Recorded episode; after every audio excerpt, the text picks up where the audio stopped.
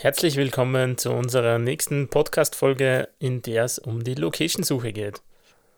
Wir haben natürlich viele Locations angeschrieben, angeschaut, herausgesucht aus dem Internet und sind eine Runde gefahren von Tirol bis Kärnten bis Oberösterreich und haben uns mehrere Sachen angeschaut. Was dann für uns die richtige Location war, das kommt noch. Obwohl wir ja schon sehr viele Hochzeiten gesehen haben, war leider für uns keine passende dabei. Das heißt, wir waren wirklich wieder von Null auf der Suche. Wir kennen natürlich viele Fotografen, die wir dann auch gefragt haben. Ist nicht besser. Müssen wir jetzt wieder anfangen. Ich muss wieder anfangen. Obwohl wir schon sehr viele Hochzeiten. Na, jetzt kann ich ja nochmal anfangen. Obwohl wir als Hochzeitsfotografen und Filmer schon sehr viele Locations gesehen haben, war einfach für uns noch nicht die passende dabei. Somit sind wir selber auf der Suche gewesen, so wie ein ganz normales Brautpaar und haben verschiedene Locations angeschrieben. Manche haben dann bereits beim Angebots, bei der Angebotslegung für uns einfach nicht gepasst. Und äh, manche haben aber schon und sich gut angehört und äh, bei der Location war es dann wichtig, die muss man halt einfach einmal gesehen haben. Also man kann nicht eine Location buchen nur von Internetfotos und äh, von einem Angebot, das geht, finde ich nicht, sondern man muss dort gewesen sein, man muss den Raum gesehen haben, man muss die Größe erfahren und auch die Wirtsleute kennen. Teilweise ist es einfach so, dass die Fotos im Internet auf den Webseiten sehr gut ausschauen sehr groß ausschauen und man steht dann in dem Raum drinnen, wo die Feier stattfinden soll und man fühlt sich eigentlich irgendwie erdrückt.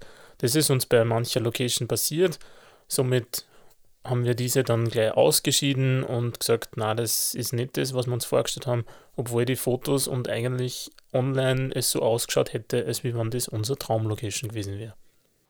Dann hat es noch andere ähm, noch andere, jetzt fällt mir das Wort, ähm, Kriterien geben, die äh, für uns äh, Ausschlusskriterium dann geworden sind. Das haben wir aber erst gemerkt, wie wir hingefahren sind. Wir sind zu einer Location hingefahren, wo wir im Herbst oder was wir gefahren sind, nein, im Sommer, äh, super aufgekommen ist. Und dann haben wir halt so überlegt, ja, im Februar, hm, da könnte es ja dann schon viel Schnee geben. Und äh, man kann dann vielleicht nicht auf oder es können nur die mit einem Allradauto auf. Und ähm, das war uns dann eigentlich zu heikel. Wir haben dann die Besitzerin gefragt, wie ist denn das dann so? Ja, die hat dann gemeint, ja, letztes Jahr sind es dann komplett abgeschnitten gewesen, also das ganze Dorf war abgeschnitten, weil so viel Schnee war. Da wird er dann als Brautpaar so richtig, aha, okay, da wird er dann ganz weiß und da denkst du so, na, da das Risiko will ich eigentlich nicht zu meiner Hochzeit man hat natürlich nicht wissen können, dass heuer fast kein Schnee unterwegs ist, aber trotzdem haben wir das halt bedenken müssen. Die Anreise ist natürlich immer eine wichtige Sache und bei einer anderen Location war es so, dass dort eine Gebirgsstraße zur Location hinaufgeführt hat und wir uns da beim Auffahren schon gedacht haben, ja, der ist aber gescheit steil auf und oben dann, wie es das Thema eben im Winter gegangen ist, hat die von der Location gemeint, ja, es wird eh gerammt und sie werden auch mit LKWs beliefert im Winter ja, grundsätzlich klingt das eh ganz in Ordnung. Wir sind dann, nachdem wir alles angeschaut haben, wieder nach unten ins Tal gefahren und beim Runterfahren ist uns ein LKW entgegengekommen und es war eine nicht so ganz feine Begegnung. Ich habe dann 500 Meter mein Auto rückwärts bergauf zurückgeschoben, weil für einen LKW das Zurückschirm auch nicht so leicht gewesen wäre, bis dass ich eben in eine Ausweichbucht kommen konnte und wenn man sich dann das vorstellt, es ist Winter, es rutscht die Straßen ein bisschen, dann möchte ich das eigentlich auch nicht erleben. Somit war das auch so ein K.O.-Kriterium für diese Location, wo wir dann gesagt haben, das funktioniert für uns einfach nicht.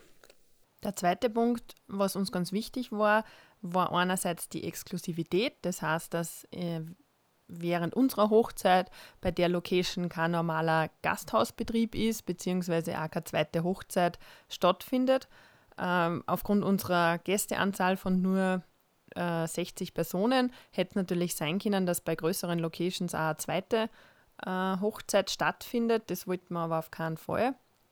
Ähm, weil dann weiß, ja, weiß man nicht mehr zu welcher Gesellschaft das man gehört.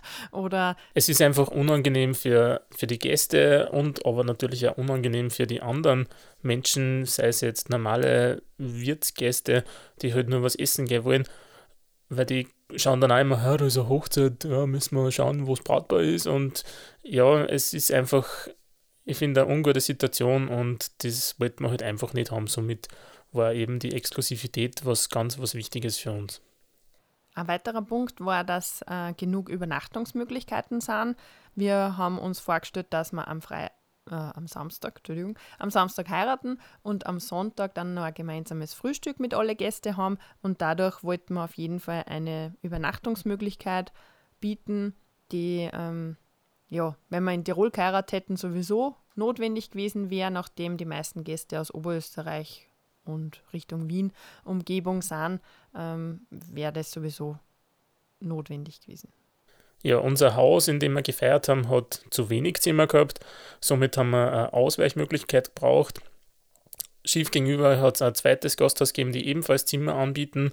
Und wir haben dann dort gleich angefragt, wo wir ein nettes Erlebnis äh, gehabt haben, weil bevor wir angefragt haben, hat ein Gast von uns dort angefragt und der hat mir dann angeschrieben und hat gesagt, hey Tom, äh, dort gibt es ja gar keine Zimmer mehr, die sind schon ausbucht. Und ich sagte, ja, das gibt's nicht. Ich meine, es ist Februar, dass der da zu dem Zeitpunkt ausbucht ist, war ein bisschen komisch. Somit hat die Nina gleich das Telefon in die Hand genommen, hat angerufen und gefragt, hey, wir brauchen da ein paar Zimmer für eine Hochzeit, wie schaut's aus? Ja, da haben wir Betriebsurlaub. Und dann habe ich geschaut, dass ich den Herrn äh, bezirze und er hat gesagt, dass ja ich eine ganz verzweifelte Braut bin, ob er sich das nicht noch mal überlegen will. Er hat nämlich zu mir gesagt, ja, es kann sein, dass sie eh schon an dem Tag aufsperren, aber vielleicht auch erst am nächsten Tag. Und haben dann dazu gebracht, mit der, äh, mit, also wir haben in Aussicht gestellt, alle seine Zimmer zu nehmen. Da habe ich leider noch nicht gewusst, wie viel das wirklich sind und dass es ein bisschen mehr sind, als was wir eigentlich brauchen. Aber ich habe, ähm, dann die positive Rückmeldung kriegt, er, sie sperren an dem Tag auf und reservieren uns die Zimmer. Und es war wirklich ein sehr nettes Erlebnis und äh, da hat alles super gepasst. Zur Info, wir haben am Gmundnerberg geheiratet. Ähm, das ist in Oberösterreich am Traunsee. Also man blickt dann vom Gmundnerberg auf den Traunsee. Und äh, die Location war das Gmundnerberghaus und das Gasthaus, was ich gekriegt habe, war der Urzen. Da kann man übrigens super gut Schnitzel essen.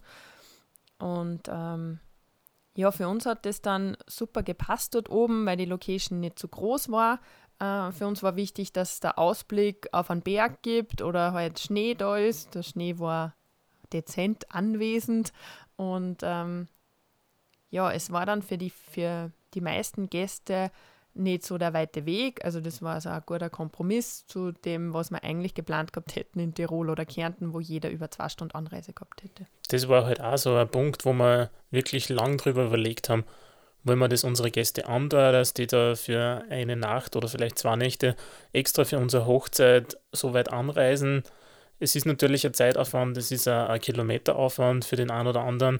Ist das ja sage ich mal, eine Weltreise schon oder ein Urlaub, dass ich dort eben zwei Stunden irgendwo hinfahre. Für uns als äh, Selbstständige, die wirklich viel in Österreich immer umkommen, ist das ein Klacks und haben halt solche Gedanken nicht so geteilt, aber wir haben uns in die Gäste hineinversetzt und haben somit eine Kompromisslösung gesucht in Gmunden und haben jetzt denkt, wir wohnen in Wales und von Wales nach Gmunden ist halt einfach eine Dreiviertelstunde.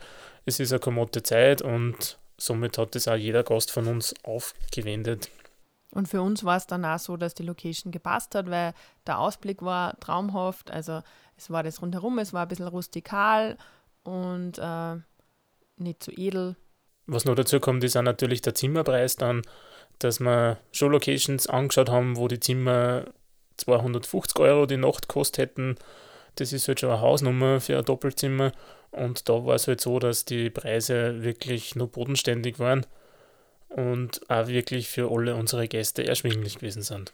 Was man immer bedenken sollte, ist die Größe eben der Gäste, also die Anzahl der Gäste muss zur Location passen. Ich kann nicht jetzt eine Messehalle für 2000 Leute mieten, obwohl ich eine Hochzeit mit 50 Personen machen möchte.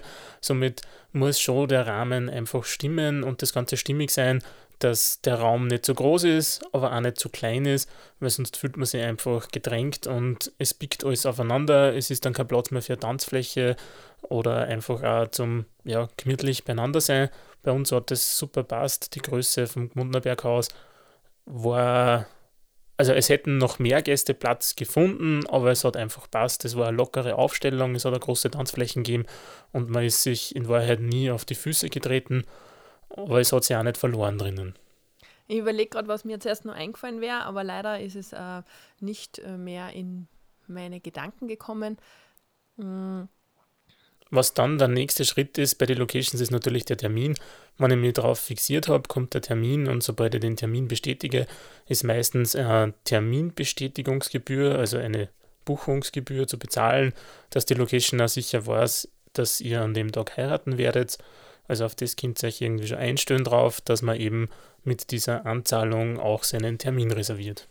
Eine Erfahrung, jetzt ist mir nämlich eingefallen, haben wir auf jeden Fall auch gemacht, die, wir, die uns vorher gar nicht bewusst war, ähm, dass bei manchen Locations dann ein Catering-Zwang ist, beziehungsweise haben wir uns halt gedacht, das ist ein Gasthaus, da kochen auch die Wirtsleute oben und leider war das, oder Gott sei Dank im Nachhinein, man, am Anfang war man ein bisschen äh, in, entsetzt, dass sozusagen die nicht oben kochen, weil wir haben ja dort gegessen und haben das für gut empfunden. Und äh, dann ist uns gesagt worden, na, bei Hochzeiten kommt äh, ein Caterer. Wir können auswählen aus zwei äh, Caterer und haben von beiden noch nie was gehört gehabt. Ja. Viele Locations haben eben Hauscaterer, nennt man das dann meistens. Sprich, die Location hat sie mit ein paar Caterer zusammen da und die wissen den Hausbrauch und somit ist es für die Location einfacher, dass man nicht jeden Samstag dem Caterer erklären muss, dort ist der Wasseranschluss und dort ist der Starkstromanschluss, wo fährt man zu, wie auch immer, die wissen diese Bräuche und es ist einfacher, dass man miteinander am Hochzeitstag arbeitet. Bei uns war das eben auch so, es gibt zwei Hauscaterer am Gmundner Berghaus und wir haben uns dann für den nobleren entschieden.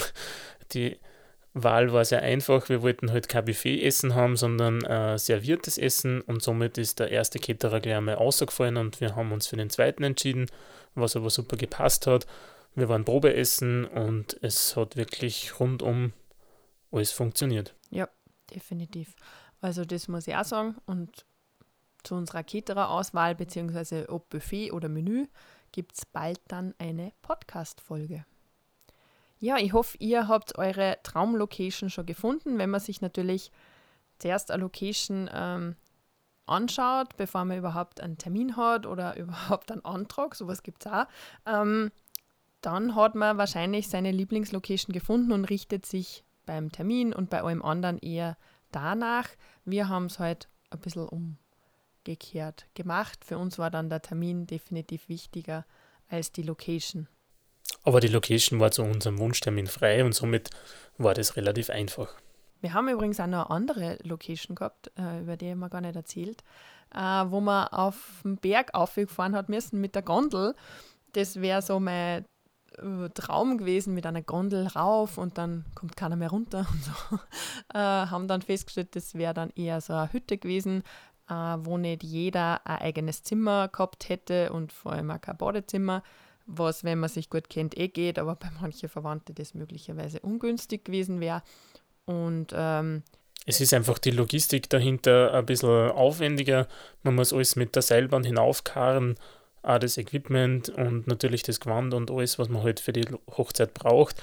Somit ist das ein bisschen schwieriger. Natürlich ist es schön, ganz oben am Berg zu heiraten, es zieht halt einfach diesen Rattenschwanz hinterher. Man kommt erst dann wieder vom Berg runter, wenn die Seilbahn fährt. Meistens bieten die Seilbahnstationen an, dass sie mitten in der Nacht, halt so um 23, 24 Uhr, noch einmal kurz die Seilbahn einschalten, dass eben ein paar Gäste ins Tal kommen. Nur ist halt dann auch so zerrissen, ein paar bleiben oben, ein paar fahren ins Tal und somit kann man halt nicht sagen, es kann jeder Gast gehen, wann er möchte, beziehungsweise aufs Zimmer gehen, wann er möchte. Und das war für uns eben auch die Entscheidung, dass wir uns dagegen entschieden haben. So schön es auch gewesen wäre. Da ganz oben, auf über 2000 Meter, glaube ich, zu heiraten. Also eigentlich nur zu feiern. Bei heiraten. Wäre eh im Tal gewesen. Genau. Somit sind wir gespannt, ähm, wo es euch hintreibt, welche Location. Wir sehen ja jedes Jahr immer wieder neue Locations. Also es kommen ja auch immer neue Locations in Oberösterreich. Sind ja die Hochzeitshöfe ganz modern.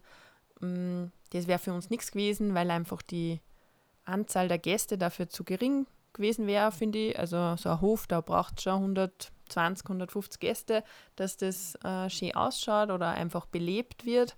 Und äh, ja, bin einfach gespannt, wo es uns heuer noch alles hin zieht, ähm, welche Locations wir sehen dürfen. Und wo euch eine Hochzeit stattfinden wird. Wenn euch das gefallen hat und wenn euch äh, das, äh, wenn ihr Informationen mitgenommen habt, dann bitte gebt uns eine Bewertung auf iTunes und sagt es weiter. Ihr kennt es bestimmt auch andere Brautpaare, die äh, mit unseren Tipps womöglich ähm, eine wunderschöne Vorbereitungszeit auf ihre Hochzeit erleben werden. Das ist super, gell? Wenn der Ehemann dann den Satz vollendet.